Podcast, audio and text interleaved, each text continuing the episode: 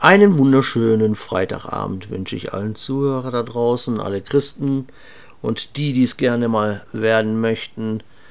Ich habe wieder mir einige Stichpunkte aufgeschrieben. Ich sitze hier ganz gemütlich bei dimmem Licht in meiner Wohnung. Ich habe mir diesmal ein Espresso gemacht. Wenn ihr möchtet, könnt ihr euch spirituell zu mir setzen. Nehmt euch auch ein heißes Getränk oder irgendwas, was ihr mögt. Und dann könnt ihr mir ein bisschen lauschen, wenn ihr wollt. Ich habe heute einige Stichpunkte aufgeschrieben, aber der, der Überbegriff der heutigen Gedanken soll lauten, eure Gedanken oder Satans Stimme. Ein bisschen werde ich aber auch noch mal auf die Taufe eingehen, weil sehr viele Geschwister sich überlegen, ob sie sich taufen lassen sollten oder ob jetzt der richtige Moment gekommen ist, denn wir wissen ja nicht, wann der Tag ist, wann Jesus zurückkommt. Es kann morgen sein, es kann erst in einem Jahr sein, es kann in zehn Jahren sein, das wissen wir nicht. Aber sprechen wir über die Taufe. Die Taufe ist nicht nur ein Bund. Es ist auch nicht nur ein Sauberwaschen von der Vergangenheit, von den Sünden, wie manche sagen sondern es ist auch der Abschluss eines Bundes, den wir eingehen. Es ist aber auch der Abschluss der Wiedergeburt. Es ist quasi eine Auferstehung im Idealfall. Ideal, warum sage ich Idealfall? Das, da werde ich gleich näher drauf zu sprechen kommen. Es ist das Loslösen von dieser Lügenmatrix, diese Welt hier, in der wir leben. Das ist Satans Lügenmatrix. Und das alte Sündige, nicht ich, sage ich mal, das bleibt in der Wanne liegen. Der neue Mensch, der ganz ohne Erbsünde und ohne Scheuklappen vor Augen, der steigt aus der Wanne. Doch Vorsicht, da Satan weiß, dass die Taufe quasi wie die Grundausbildung eines Kriegers, eines spirituellen Kriegers ist, wird er versuchen, schon im Ansatz Leute zu schicken die erstmal euch von der Taufe abhalten wollen. Verzeihung, ich musste leider einen Schluck Espresso nehmen. Verzeiht mir. Oder euch Ängste und Zweifel in den Kopf pflanzen. Jeder, jeder, der durch die Frau geboren ist, und das sind wir ja alle hier auf dieser Welt, der wird unter dem Fluch der Eva geboren quasi der Erbsünde und hat genetisch, wenn jeder, der geboren wird, hat die Genetik Satans in sich durch die Frucht des Baumes der Erkenntnis von Gut und Böse. Was auch immer diese Frucht war, es war, bin ich mir ziemlich sicher, eine genetische Pervertierung, die jeden Mensch von da, von diesem Moment an ein Stück Satan in sich trägt.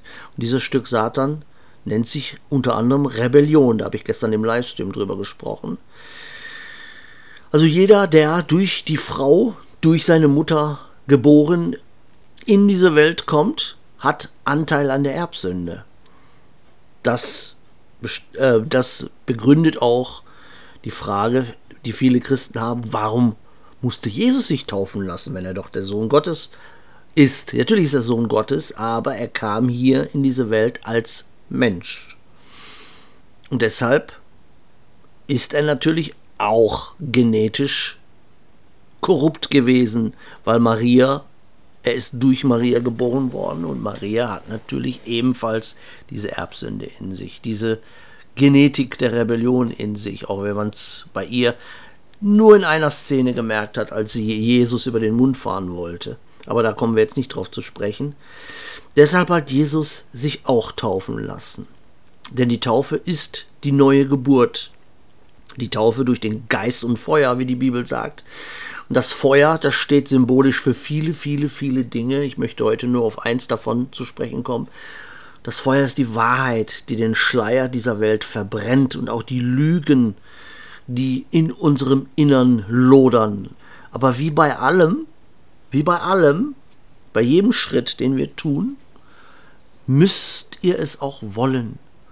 Für mich gab es damals oder niemals ein vielleicht. in den acht Jahren, wo ich jetzt schon mit Jesus gehe. Es gab niemals ein vielleicht oder lieber nicht. Als ich zu Jesus kam, gab es für mich nur falsch oder richtig, gut oder schlecht, ja oder nein. Und Satan schafft es heutzutage so gut wie nie, schafft er es nicht mehr, damit Lügen und Zweifel Eingang zu finden in meine Gedanken oder in mein Tun einzugreifen. Und das schreibe ich nicht wirklich mir zu, sondern ich schreibe es der Gnade Gottes zu, meine Liebe zu Jesus und mein Wollen, Jesus näher kennenzulernen. Mein Dazutun war lediglich, dass ich, wie gesagt, von ganzem Herzen die echte Power Gottes wollte und will und dass ich auch dafür bereit war und bin, mein Kreuz zu tragen und auch meine Zeit zu investieren, das Angesicht Gottes zu suchen, die Nähe Gottes zu suchen. Und weil ich bereit bin, auch dazu bereit war, alles Nötige aufzugeben, seines weltliche Güter, meine Hobbys, weltliche Freunde und auch Verwandte. Aber wichtig für jeden Christ, der neugeboren werden möchte, sprich sich dann auch taufen lassen will, ist, es zählt im Grunde nicht, wie ihr getauft werdet, ob derjenige, der euch tauft, ob er euch auf den Namen Jesus tauft oder auf den Namen des Vaters, des Sohnes und des Heiligen Geistes, das ist im Grunde nur zweitrangig. Es zählt auch nicht, ob ihr, ob derjenige, der euch tauft, beim Taufen, ob euch wunderbare Worte mit auf dem Weg gibt oder ob ihr im Meer getauft werdet, in der Badewanne oder im Schaufelbagger voller Wasser. Das ist nicht das, was zählt. Wichtig ist in erster Linie eure persönliche Einstellung. Wollt ihr die absolute Beziehung zu Jesus? Wollt ihr euer komplettes Leben nach dem Willen Gottes ausrichten? Keine Tändeleien mehr. Werdet ihr ihm zu 100% gehorchen? Sollte er denn dann zu euch sprechen? Werdet ihr von nun an euren Weg mit Jesus ernst nehmen. Und wenn ihr all das mit Ja beantworten könnt, dann seid euch gewiss, dass ihr von nun an ein Tagezeichen, eine Zielscheibe auf eurer Stirn tragt. Denn eine echte Taufe zum neugeborenen Christ, das ist eine offene Kriegserklärung an Satan. Und ihr seid von nun an offiziell eine potenzielle Gefahr für sein Königreich, für seine Dämonen, für seine unreinen Geister. Es muss nicht heißen, dass ihr direkt bei der Taufe den Heiligen Geist spüren werdet oder direkt anfangt in Zungen zu reden. Aber es kann geschehen, und wenn ihr dann am Ball bleibt und nicht sofort die Flinte ins Korn werft, sollte es mal nicht sofort passieren, und ihr euch auch nicht ins Boxhorn jagen lasst und im Vertrauen zu Gott bleibt, dann seid ihr offizielle Bedienstete des Herrn, auch Soldaten des Herrn. Und der wirkliche Weg mit Jesus kann dann beginnen. Dann geht's los. Und dann wird Satan euch wirklich sichten. Er wird euch sichten wie Weizen. Er wird euch testen. Er wird wissen wollen, wie ihr es, wie sehr ihr es wirklich wollt und ob ihr wirklich Krieger seid oder ob ihr nur Söhne Skivas seid. Und dann müssen wir, kommt, dann kommt die nächste Frage, wenn wir dann wissen, dass wir jetzt ein Ziel, ein, äh, eine Gefahr für Satan geworden sind, dann müssen wir seine Tricks kennen, wir müssen seine Schlichen kennen und, und uns fragen, wie arbeitet Satan? Und Satan ist nicht wie Goliath aus der Bibel. Er steht nicht direkt vor euch mit geschwellter Brust und fordert uns heraus. Nein, er arbeitet feige, genau wie Isabel. Er arbeitet im Hintergrund und er hat seine Lakaien, seine Dämonen, die seine Arbeit für ihn tun. Und ich möchte euch ein Beispiel dafür geben. Nehmen wir mal ein, ein junges Mädchen, welches ohne Liebe aufwächst, oder ein Mädchen, das das Gefühl hat, dass sie nie gut genug war. Dann wird der Satan nicht selber kommen, sondern er wird mindestens drei Untergebene losschicken. Und diese manifestieren sich bei dem Mädchen zuerst als Gedanken. Er wird dem Mädchen Gedanken in den Kopf pflanzen, in der Form von du bist nichts wert, du bist dumm, du bist hässlich. Dann kommt die zweite Stimme, der zweite Untergebene Satans, der sagt dann, hol dir Chips, hol dir Schokolade, hol dir Alkohol, nimm dir den erstbesten Typ, der dir über den Weg läuft und geh mit ihm ins Bett, denn du bist ja eh, du tauchst ja eh nichts. Und diese Stimmen werden so lange auf sie einreden, und wenn, wenn wir es da zum Beispiel mit einem gottlosen Menschen zu tun haben oder einem schwachen Menschen, dann wird sie all das irgendwann machen. Sie wird den Stimmen nachgeben. Und irgendwann wiegt sie dann 100 Kilo, kann kaum noch laufen, hat Gesundheitsprobleme. Und hier kommt dann die dritte Stimme ins Spiel, die dann sagt, du bist ein fettes, wertloses Stück Dreck weil sie sich von jedem schleibigen Typen durchnehmen lässt. Das Beste wäre doch, du würdest dich von der Brücke stürzen, denn die Welt wäre echt besser ohne dich dran.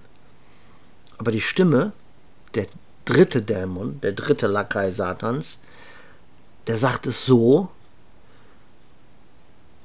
dass vor jedem Satz ein Ich gesetzt wird so dass das Mädchen meint, es wären ihre eigenen Gedanken, was sie aber natürlich nicht sind. Und genau dieses Prinzip findet ihr millionenfach überall auf der Welt vor, gerade bei jungen Menschen und Jugendlichen, die Suizidgedanken haben. Und es beinhaltet Pläne Satans, die viele, viele Jahre und Verstrickungen in sich parat halten. Aber um es einfach auszudrücken, läuft es so. Satan lässt in eurem Leben Dinge passieren und liegt euch dann in den Ohren. Erstens, dass ihr schuld seid für die, für die Dinge, die passiert sind. Zweitens, dass ihr nichts wert seid. Oder es kann auch das gegenteilige Prinzip sein, dass ihr zu gut seid für diese Welt und alle anderen sind nichts wert.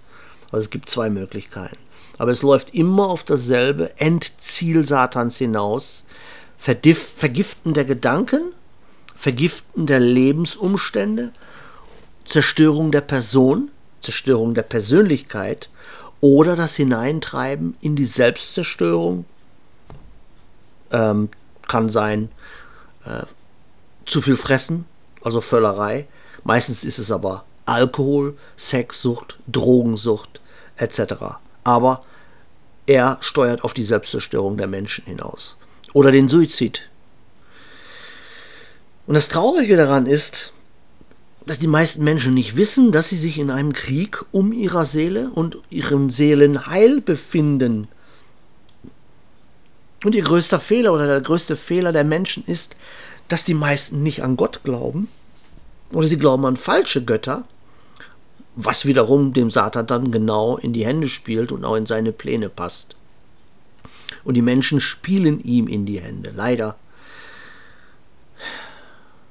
Und sie merken selber nicht, wie willfährige, wie sie zu willfährigen Opfer sich selber machen. Denn wie dumm kann man denn sein, an diese alte, verstaubte Bibel zu glauben? Oder an einem unlogischen Gott, wo wir doch die Evolutionslehre haben dass die Evolutionslehre selber das Dümmste überhaupt ist, das verstehen sie nicht, das können sie nicht verarbeiten. Aber diese Gedanken und viele andere Gedanken, die kommen ja bereits aus Satans Hexenküche. Auch das Hinterfragen, das Gott hinterfragen, das Hinterfragen, dass die Bibel ja nur ein Märchenbuch ist, das sind alles nicht unsere Gedanken, das sind bereits Gedanken Satans. Und sie kommen durch die Frucht der Erkenntnis von Gut und Böse. Und Gedanken, die Gedanken sind Satans Waffe Nummer eins gegen uns. Denn er kann unsere Gedanken zwar nicht per se lesen, aber dadurch, dass er seine unreinen Geister und Dämonen um uns Parole stehen lassen hat, kennt er auch unsere Vorlieben. Er kennt unsere Ängste und er kennt unsere Sünden. Und er braucht unsere hundertprozentigen Gedanken braucht er auch gar nicht kennen. Ihm reicht es, seine Gedanken in unseren Kopf zu pflanzen oder das, was er uns als unsere Gedanken verkaufen will. Das reicht ihm. Dieses, dieses Vorziel muss er erreichen. Und Satan hasst alle Menschen. Er hasst alle Menschen, insbesondere die, welche Gott zu sich ruft oder eines Tages zu sich rufen wird. Und Satan spricht und sagt, ich hasse dich. Aber durch unseren Filter hören wir in unseren Kopf, ich hasse mich selbst. Er sagt, du taugst nichts. Aber wir hören, ich tauge nichts. Ich bin nichts wert. Keiner liebt mich. Ich bin es auch gar nicht wert, von Gott geliebt oder gerettet zu werden. Alle diese Gedanken sind nicht unsere. Sie kommen vom Satan. Aber weil Satan überall auf der Welt seine Lakaien hat, wie ich eben schon erwähnte, denken die Menschen, solche Gedanken kommen vom Satan, vom Satan. Macht er wirklich ernst? Ist der Konrad jetzt total durchgedreht? Der Teufel? Heutzutage? Wer glaubt denn heutzutage noch am Teufel? Nein, ich bin nicht durchgedreht, denn genau so ist es. Es ist die Wahrheit. Und deswegen ist auch das stille Gebet so wichtig. Es ist sehr, sehr, sehr wichtig. Denn Gedanken sind alle eine Lüge und wir müssen alle auch loslassen. Wir müssen lernen, die Gedanken loszulassen. Oder zumindest so weit kommen, dass wir unsere, in Anführungszeichen unsere, das sind nicht unsere, nicht wichtig zu nehmen. Vorbeiziehen wie Wolken. Denn unser Ego ist auch eine Lüge Satans. Und ich sprach bereits gestern im Livestream darüber. Unser Ego ist die Mauer zwischen uns und Gott. Und versteht ihr jetzt, warum es in der Bibel heißt, seid still und erkennt, dass ich Gott bin? Dieses seid still steht da nicht umsonst. Denn darin enthalten, in diesem Satz enthalten, ist der Fakt, dass wir nicht nur still sein sollen, weil unsere Worte unwichtig sind, sondern dass wir auch aufhören sollen, alles gedanklich zu filtern oder versuchen zu filtern, zu interpretieren und zu sezieren. Denn auch das kommt alles vom Feind. Unser Intellekt, es kommt alles vom Feind. Und je mehr es uns beschäftigt, desto mehr treibt, desto mehr treibt er und es uns von Gott weg und hin in den Wahnsinn. Und Ruhe ist vonnöten. Ruhe in Jesus. Das Loslassen von allem, aber insbesondere Loslassen der Gedanken. Auch der Wünsche und Lüste, Wünsche, die teilweise gar nicht unsere Wünsche sind, weil wir meinen immer, wir müssten immer was Neues haben, damit wir glücklich sind. Einkaufssucht zum Beispiel, das ist auch so ein Trick Satans. Ständig neue Schuhe, ich brauche ständig was Neues zum Anziehen, ständig irgendwelche neuen Düfte, es kann alles Mögliche sein. Da könnt ihr eure Sucht, eure Paradesucht könnt ihr da, äh, könnt ihr da einfügen. Ständig neue Videospiele. Ständig neue Partner. Ist auch von Satan. Das müssen wir alles loslassen, aber nicht so loslassen wie im New Age, versteht mir nicht falsch sondern in der Form von lasst los, denn Gott weiß genau, was wir brauchen. Er weiß es besser wie wir, besser als wir, was wir brauchen. Und wir müssen aufhören, Gott einem vom Pferd zu erzählen. Let go and let God, hat mal ein weiser Mann gesagt. Und das müssen wir machen. Das ist nicht einfach nur so ein Spruch. Das müssen wir machen. Und die meisten Christen können es nicht oder sie kommen nicht zu dem Punkt, dass sie es schaffen. Und deswegen wundern sie sich nach 10, 20, 30 Jahren, dass sie keinerlei Fortschritte gemacht haben.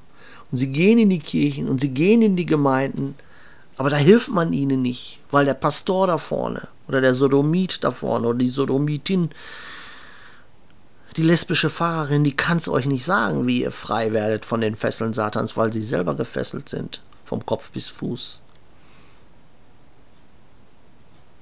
Aber es gibt, es gibt einen Ausweg aus dieser Gefangenschaft Satans. Denn es heißt nicht umsonst in der Bibel, ihr werdet die Wahrheit erkennen und die Wahrheit wird euch frei machen. Jeder kennt den Spruch, jeder Christ kennt den, aber keiner weiß, was er wirklich bedeutet, weil sie die Wahrheit nicht kennen. Sie lesen die Bibel, ja, hört sich alles wunderschön an, ich bete jeden Tag, bin ein guter Mensch. Aber ihr nehmt einfach Worte und reiht sie aneinander und meint ja, das ist alles gut. Ich habe ja gebetet. Und so funktioniert es nicht. Es gibt so vieles zwischen den Zeilen, was viele Christen nicht verstehen, was sie nicht anwenden können, was aber total wichtig ist, um weiterzukommen, um überhaupt eine Chance zu haben. Die meisten Christen wissen ja nicht mal, dass wir in einem Krieg sind, dass wir in einem spirituellen Krieg sind. Sie meinen, der Weg mit Jesus wäre ein Spaziergang über die, durch die Kirmes. Wo ist die Zuckerwatte? Wo ist das nächste Karussell? Aber so ist es nicht. Es ist ein Kriegsschauplatz. Es ist ein absoluter Kriegsschauplatz. Und Satan wird seine Armeen losschicken. Sobald er merkt im spirituellen, es fängt an, dass dieser Bursch da vorne, dass er mir sauer aufstößt. Er beschäftigt sich zu sehr und zu ernsthaft mit Gott. Und ich habe ihn jetzt mehrmals versucht, in irgendwelche Larifari-Gemeinden reinzuschicken, aber er fiel nicht drauf rein. Ich habe ihn angebliche Geschwister zur Seite geschickt, aber er fiel nicht drauf rein. Ich habe ihn Frauen geschickt, aber er fiel auch auf die sexuelle Sünde nicht mehr rein. Was mache ich jetzt? Muss ich mir was anderes einfallen lassen? Und er wird sich was anderes einfallen lassen. Er wird sich immer wieder was Neues einfallen lassen. Aber wir haben die Waffenrüstung Gottes und auch das ist etwas, was die meisten Christen gar nicht verstehen, was die Waffenrüstung Gottes überhaupt bedeutet. Sie meinen, ja gut, ich glaube an Gott und der Satan kann mir gar nichts. Mhm. Jesus hat auch an seinem Vater geglaubt und wurde in der Wüste angegriffen.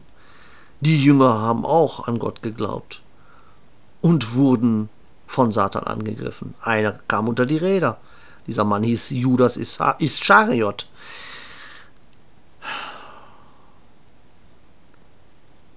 Der gute Saul hat auch an Gott geglaubt und wurde dann gefangen durch Neid, weil der liebe David noch ein bisschen besser war wie er und von Gott noch ein bisschen mehr aus, äh, benutzt wurde, nicht ausgenutzt, benutzt wurde für sein äh, Königreich. Und das hat dem Saul nicht gepasst.